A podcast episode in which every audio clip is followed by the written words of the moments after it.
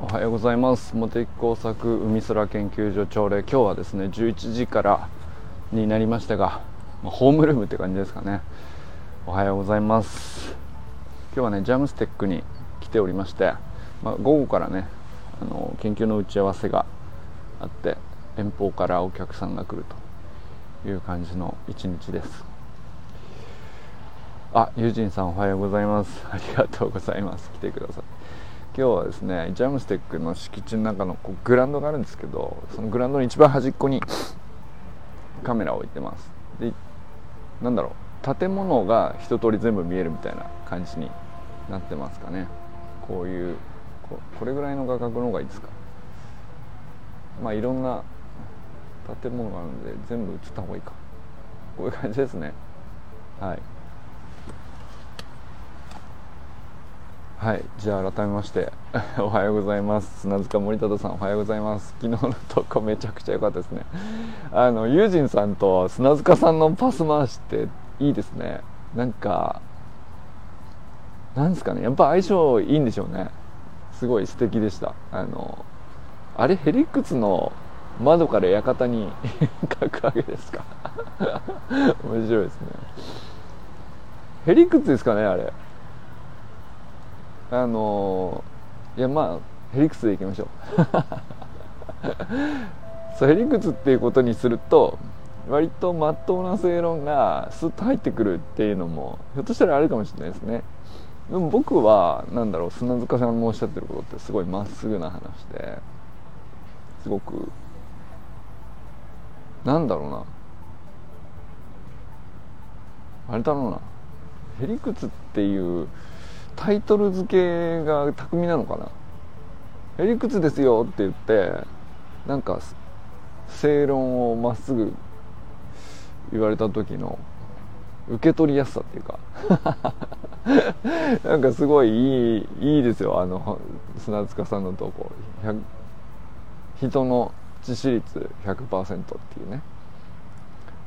そらそうだよって。い ういやそうなんだよ。だけどみんな目をそこから背けちゃうよねっていうことですよね。背けてるわけじゃない。忘れちゃうんだよね。それでなんかあのそれこそゼロリスクとかの問題もありますよね。僕もその人の死じゃないけど防災とか災害とか扱ってると、まあ、ゼロリスクがいかに危険であるかっていうね。あの話になるんですけどゼロリスクを目指すことが最もリスク高いんですよね。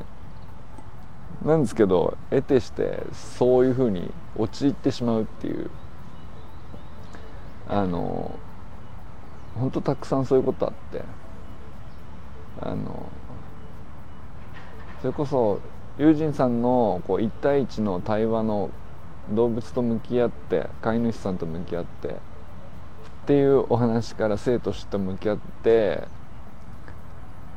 で砂塚さんの今を生きる上でのこう心構えみたいな人は致死率100%なんだから今日ねその一日でよかったのかっていう本当にその一日でよかったなって思えるようにこの一日を作ろうっていう、うん、本当ま土星論というかまっすぐな話で。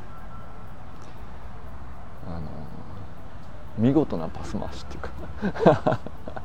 ありがとうございます。あと山本健太さんもねやっぱりああいう話になると健太さんもう道徳の授業とかね小学校でやってたから響くんでしょうね。いやなんかすごい受け取りやすかったですよ。なんかコメント欄見てもめちゃくちゃなんていうかみんなスッと受け取ったんだなっていうコメントばっかりですよね。あのだからあのタイトルが「へりくつの館」とかっていうのがまず巧みなんですよね。あれでこう一気にガンとこうこれはあるへりくつなんですよっていう風にフィルターしてもらうと正論がスーッと入ってくるっていう。ずるいな。ちょっとあの技はいいですね、はい、いやあのしびれましたよ。はい。ということでありがとうございます。山本健太さんもおはようございます。そして森本茜さんおはようございます。茜さんの音声配信ね朗読どうかなと思ったんだけどまあやっぱり著作権ちゃんとした方がいいよねっていう話なんでまあ青空文庫で読みたいのがあればそれでももちろんいいと思いますし。なんだったらねあの誰かの投稿の朗読とかでもいいかもしれないですよ。ユージンさんのやつとか。ユージンさんのやつ結構長い文章じゃないですか倫理学。だからあれ音声で誰かが残しといてくれたらめちゃくちゃ助かるかも。あの聞きやすいですもんね。友人さんの投稿をあかねさんが読むとかめちゃくちゃいいかもしれない周平さんのやつ以前読んでくれましたけど誰かがあのテキストで投稿したものをあかねさんが朗読して記録しておくとかどうですか？今思いついたんだけど「いくつの館」とかもさ。あれなんかもはや絵本だよね「へりくつの館」とか「へりくつの窓」とか。うん、とかでもいいんじゃないですか。まああとはその実際あかねさんがカンちゃんとかに読んでる絵本読み終わった後にカンちゃんこういうふうに反応してたとかもいいんじゃないですかね、はい、あとはまあ読み終わってみて自分で感じたこととかずっとこの絵本何回も前の時から読んでてやっぱ好きなんだよねとか。そういうのもいいんじゃないですかね。すごいだからあの誰かのテキストを読むっていうコンテンツだとしても結局それにちょっと付け加えて自分のことを思うことみたいなのをするだけで全然違いますからね。で結構ありますよそういうの。やっていくうちに結構出てきちゃうんじゃないかなはい。とか思ったな。いやなんかこう投稿があの四方八方から盛り上がっていてコメント欄もめちゃくちゃ盛り上がってるじゃないですか。あの清水信之さんおはようございます。清水さんのキャッチング能力めちゃくちゃ高いんで。やっぱあれでかいんでしょうね。やっぱ投稿する側が乗るんですよね。やっぱり、うん、やっぱなんかいい音で鳴らしてカチッと取ってくれるっていう感じが。すっげえ安心感ありますね。寺石ゆかさんおはようございます。今週末ですかマスターズね。あの足の具合も良さそうでねトレーニング投稿いい感じですね動きが。キレがいい感じじゃないですか。応援いけるかな。あのちょっとお約束できてないんですけどあの行きたいなと思ってます。12日だっけ？土曜日何時なんだろうな。うん。あのもしかしたら会場でお会いできるかも。で砂塚さんも日曜日に江戸川いらっしゃるんでしたっけ？それもねちょっと今まだあのお約束できてないんですけど行きたいなと思ってるっていう感じですね。砂塚さんともねまだ実はお会いしたのはあの埼玉練習会でなぜか一回お会いしてるんですが。周平さんがさもう1年前近くになっちゃうもんね。1月16だもんね。周平さんがやったあの時に砂塚さんがなぜか来てて。でその帰りの電車の中でねあのあれ結構ゆっくりお話できたかなと思いますけどあもう一人いらっしゃってますね。ありがとうございます。おはようございます。そしてゆかさんね頑張ってください。とにかくね。あの本当怪我せずに。まずはなんかあのあのキレでなんだろう。フィールドを楽しんだらそれでもう勝ちじゃないですか。ね幅跳びとか 100m とかやっぱりすごいことですよ。試合に参加するっていうことだけでね、うん、そして清水信之さんおはようございます。中村修平さんおはようございます。山田裕二さんおはようございます。さあ今日はねなんかもう何ですか？何から話していいんですか？わかんないわ。もうみんなあのえなんだろう？こんな7人しかいないのにみんなこう深いことガンガンこう喋るからさごめんね拾いきれなかったらね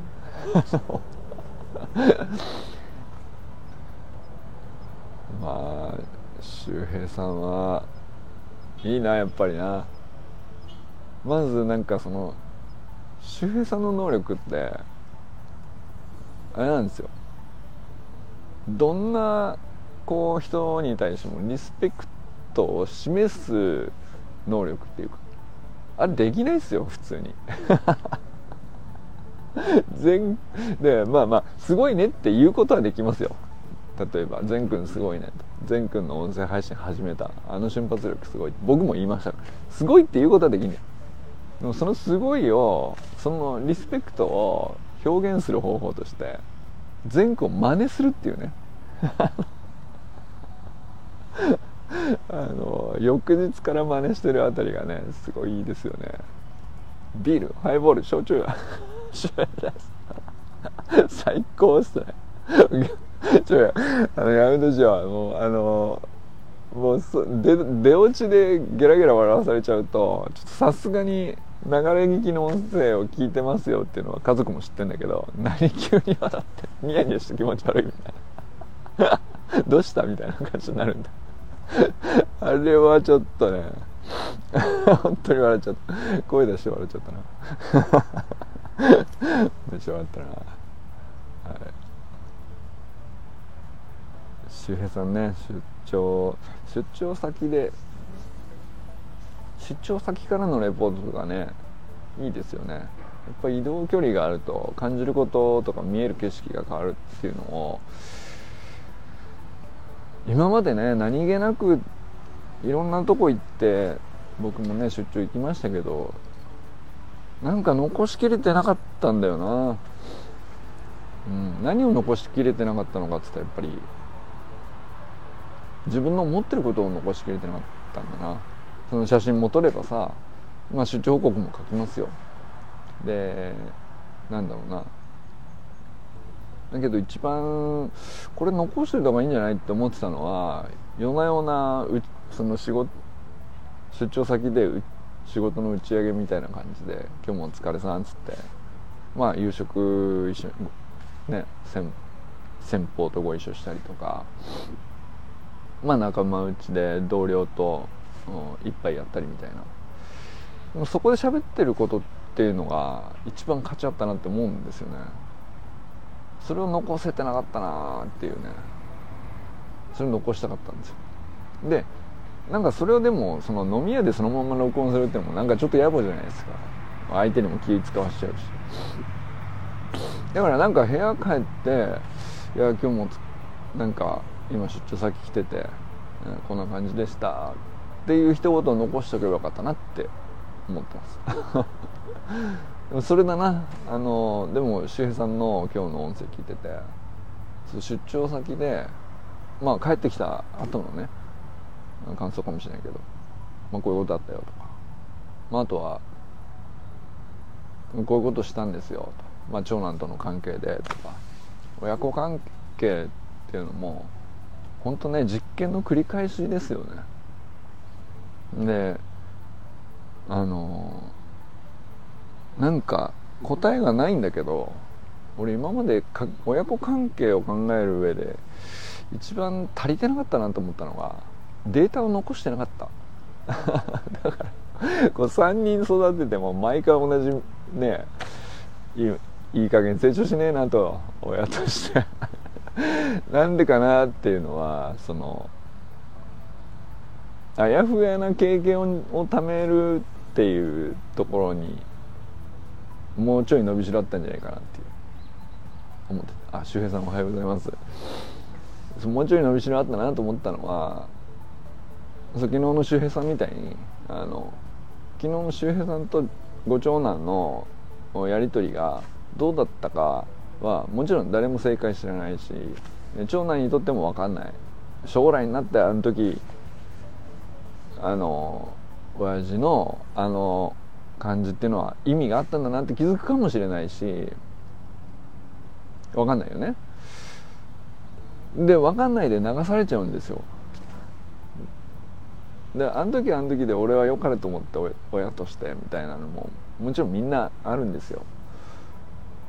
でそれをだって音声に残しておくっていうのはそのデータとしてすげえ大事な気がしたんだよね。昨日の周平さんの音声聞いて。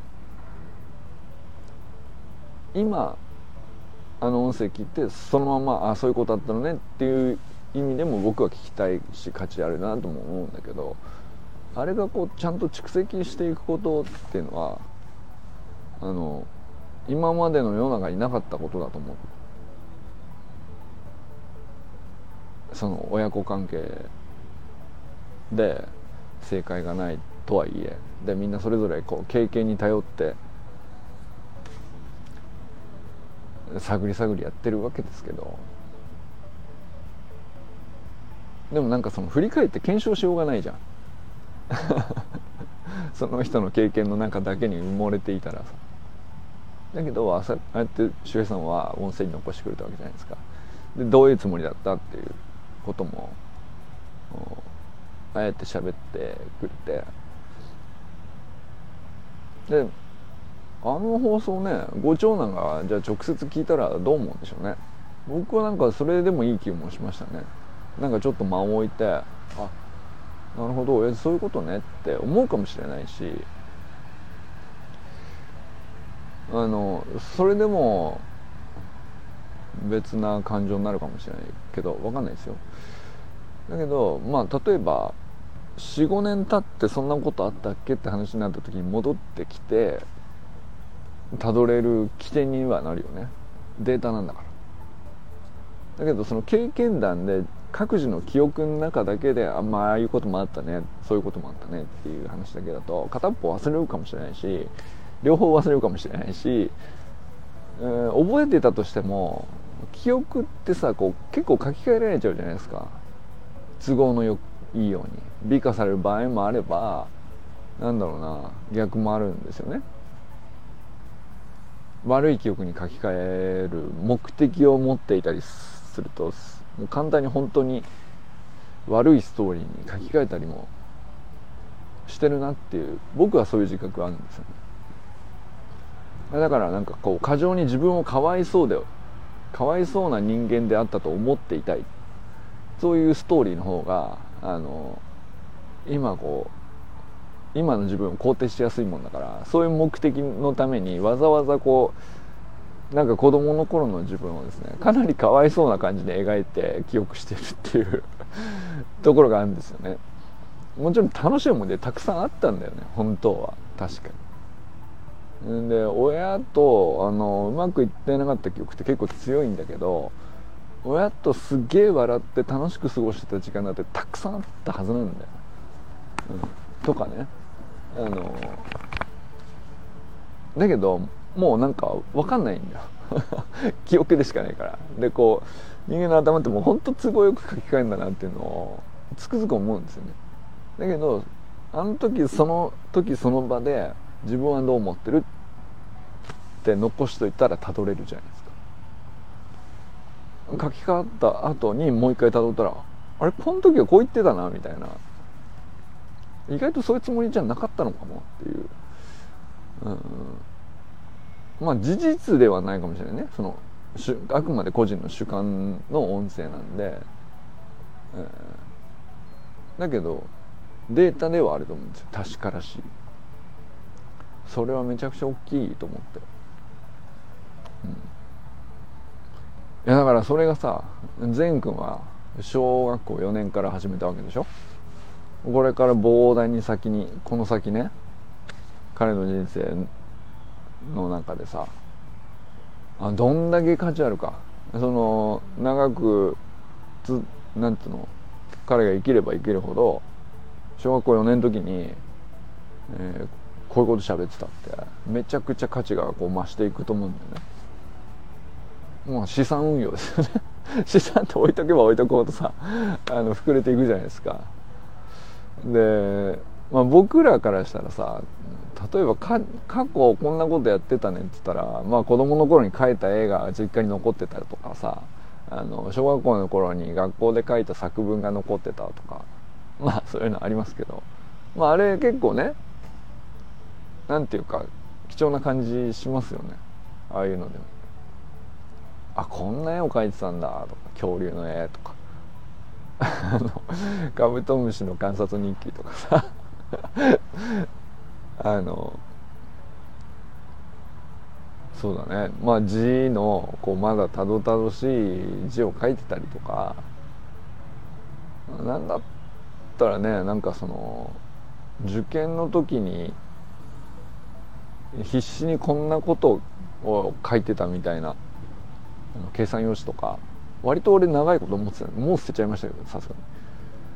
あのなんであんなもん持ってたんだろうなって思うんですけど。ただひたすらねその裏紙みたいのをファイルに閉じてあのなんだろう問題集みたいなのをこう繰り返しその裏紙に計算したりとか答え変えたりみたいなのを割と一生懸命やってた受験の時期のやつね。それでなんかその繰り返すために裏紙に書いてたからさ。なんかまとまって分かりやすくしたノートとかそういう感じじゃないんですよ。ノートとかだったらまだねその見返して意味ありそうな感じするんで取っとく意味もあったかなって気もするんですけど。逆に僕そっちはあんまりこう執着なくて授業できれいにまとめたとか分かりやすくしたつもりの、うん、授業のもう蛍光ペン引っ張ってたりとかさ。なんかそういうノートはあんまり執着なくて割とさっさと捨てちゃってたんだけど受験終わったら。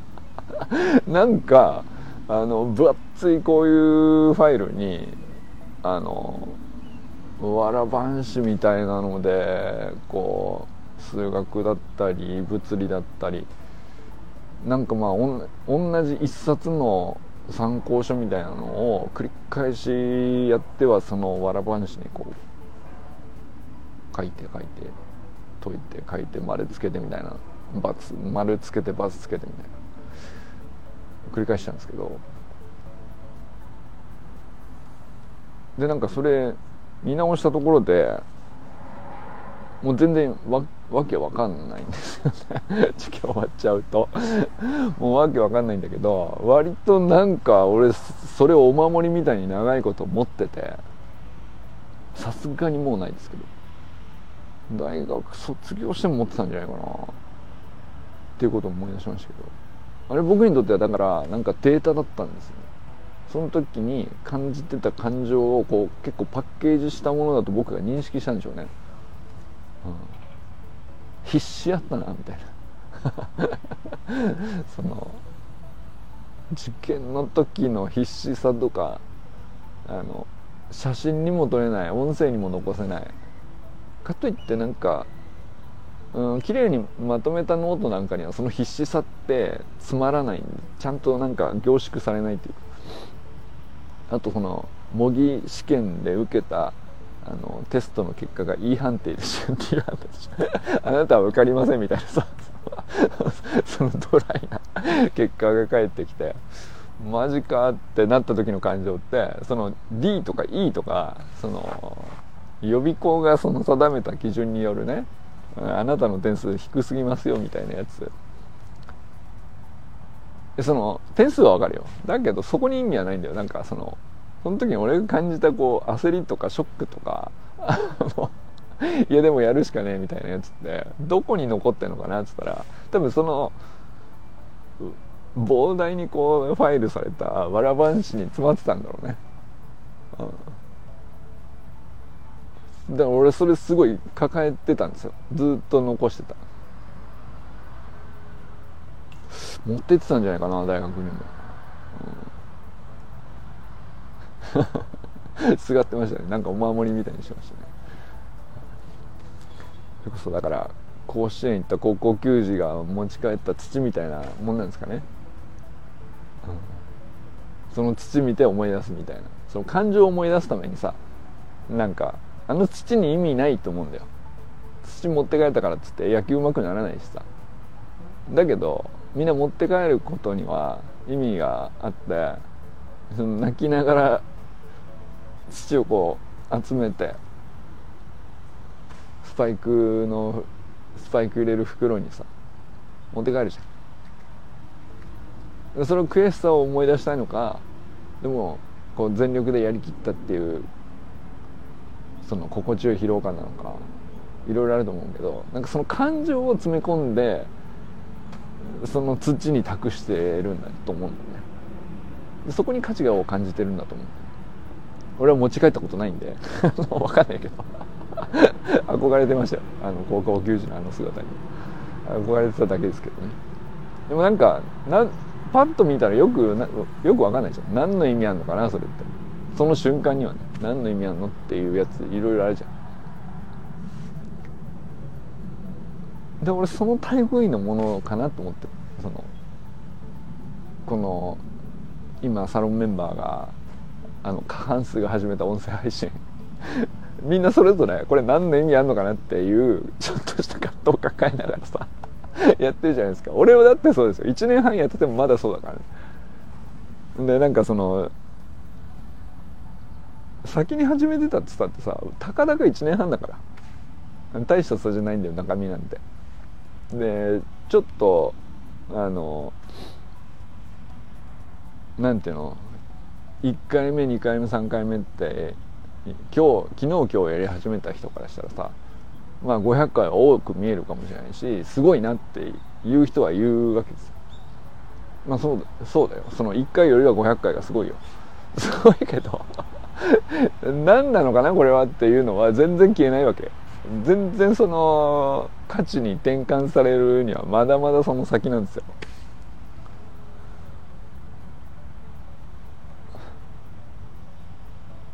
でなんかそのね始めたばかりのこうたどたどしさとか、えー、もっと滑らかに喋りたいなとかもっとうまく言葉にこうスマートにまとめれるようになりたいなとか頭の回転がもっと速くなったらなとかまあいろいろ思うかもしれないですけど。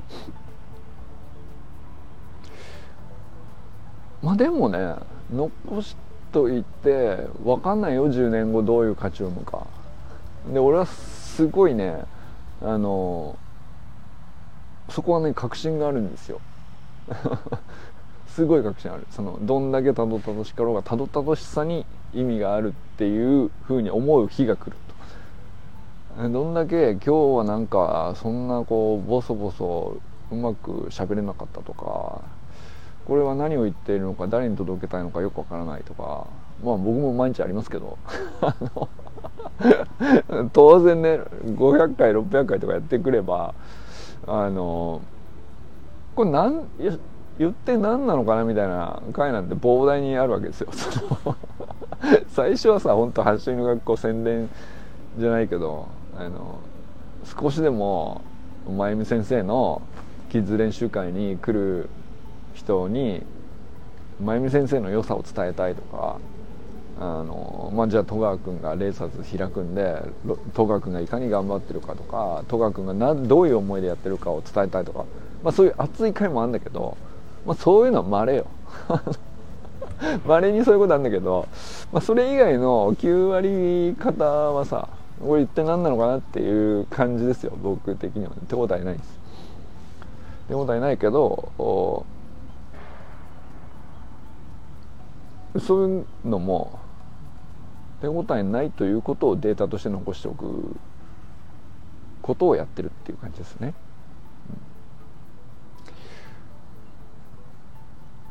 でそれはまあもちろんテキストで残しておいてもいいんだけど。音声はなんかそのその日の感じてる感情を隠せないところがいいなと。言葉ではこう言ってるけど実際にはこうこんぐらいなんじゃないかなとかっていうトーンがね結局残るんですよ。そこがいいですよね。で本当に上機嫌だったらこんな感じになるのねみたいなのもあの残るのもいいですし。なんかそんな感じで。ね何年先になるか分かんないけどもう確信してるんですよ。めちゃくちゃ価値のあるデータになるということをね思ってて。善くんもうなんだろうな。最高ってのもその,、その通りなんだけど。周平さんのあのもじもじしゃべりは出てこないよ他の人には。このこの先何人かね誰かが始めるかもしれないじゃん。で世の中こう音声配信をこう割とポップに始める日が来るかもしれないですよ。その時にあれ出てこないと思ったよな。しげさんみたいなやつな。あとだからユージンさんのもう本当にユージンさんの音声配信なんてあのご本人はどれぐらいの手応え感じてるか分かんないですけどもう素晴らしくて。なんだろう本当あの音声記録はイコロイコロです。イコロ。アイヌ語で宝物っていう。いや素晴らしいネーミングだなと思いましたけど。イコロ動物病院、うん、そのアイヌの方々があの何を宝物としたんでしょうね。僕らがイメージする宝物じゃないかもしれないですよね、うん、その生きていく上でのこう人生観とか時間軸の捉え方とか動物は今この瞬間しか認識しないっていう話も響いたんですけど僕はそのアイヌの方々の価値観っていうのもそのまあ民族の価値観ですね。アイヌ民族の価値観。でそのまあ極端な話そのアメリカ人の価値観とか、えー、イギリス人の価値観フランス人の価値観。その時間軸の捉え方とかそれは周辺環境がこうだったからこういう歴史を背負ってえー、俺のじいちゃんはこういうことをやってきた人だからやっぱり僕はそこに誇りを持ってみたいなことを全部こうひっくるめて価値観で出来上がるから何を宝物と思うかってそこに象徴されますよねきっとね。すげえ言葉だなと思いました。イコロ。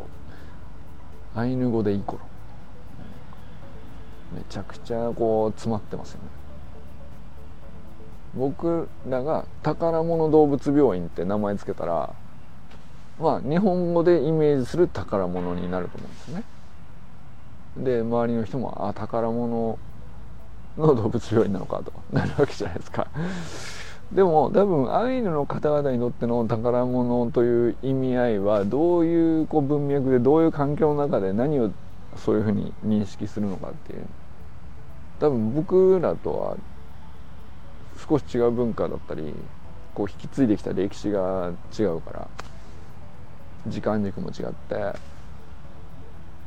本当にイコロってこういうものだよっていうのはちょっと別なところにあると思うね。でそれをね病院を建ててくださった建築士の方がアイデアをくださって、うん、っていうねエピソードとか。いやなんかね いいよね。こう空気が伝わってくるっていうかすごいもうねこの横浜に比べたら千歳は本当寒いんでしょうけど。もうね11月の千歳なんてめちゃくちゃ寒いよな、はい、もう11月どうなんですか今年は。僕北海道行った時もう11月って結構な年によってはね。あの僕札幌にいた頃結構もう寝雪になっちゃってる年もありましたね。でまあ雪ちょっと降って溶けてカチカチになっちゃうとか。あの車でなんか塾のバイトとか行ってたんですけど。あのあのアスファルトがちょっと斜めに傾いてると横に滑るぐらいツルツルになるっていう。恐ろしかったです。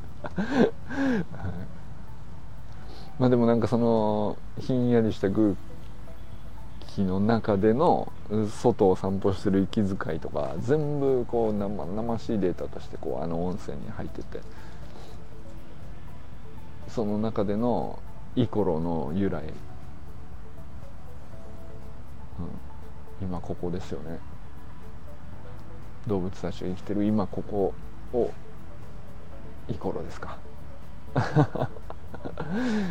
なんかあれは本当に聞き応えがあるんですよ。まあ文章もユージンさんすごいけどさ、うん、ねこのサロン内のパス回しだけでこう延々いけるっていうね。これものすごいものを僕今感じてます。ポテンシャルとして。はい。ね、ゆかさんとか砂塚さんがもうこうマスターズで活躍するのをみんなで応援するとか、ね、人数10人に満たないんだけどものすごい濃いエネルギーを感じますし。全区も含めてだよね。全区も含めたら8人いるわけだ。あかねさんとね全くんと。かんちゃんもかな。あとは周平さんとこはね英二君とか。新次君とか。なんかご家族ぐるみのお付き合いみたいなのってそういえば久しくねあそこのお家とはご家族ぐるみで仲良くしてるみたいなのって久しくそういえばなんかなかったなと思ったけどここで今ねなんかそんな感じになってるのがすごいありがたいですね。うん。はいということで今日もねあのこちらはすごい過ごしやすい割とポカポカしたいい天気でございます、はい、なかなかあの今日はねあの内部っていうよりは外観を背景でお見せする感じで喋ってみましたがいかがだったでしょうか？今日はねまた皆さんも一日どなたと笑いますでしょうか？今日も一日ね 上機嫌で良き一日をお過ごしください。じゃあ周平さんと友人さん来てくださってありがとうございます、最後にもう一回ね砂塚森田さんありがとうございますいつも。本当に素晴らしいところでありがとうございます。また次回ヘリクツのお城。いや型の次は何ですかね。ヘリクツの山とか。いや山盛りのヘリクツとか面白いですね。はい。森本茜さんありがとうございます。山本健太さんありがとうございます。清水信之さんありがとうございます、えー、寺石由香さんありがとうございます。頑張ってね。マスターズ。絶対いけるから、えー、中村修平さんありがとうございます。山田裕二さんおはよう。ありがとうございます。いつも。本当にね倫理学僕学べてよかったなと思ってて本当にきっかけくださって感謝してます。はい。ということで今日も良き一日を。じゃあね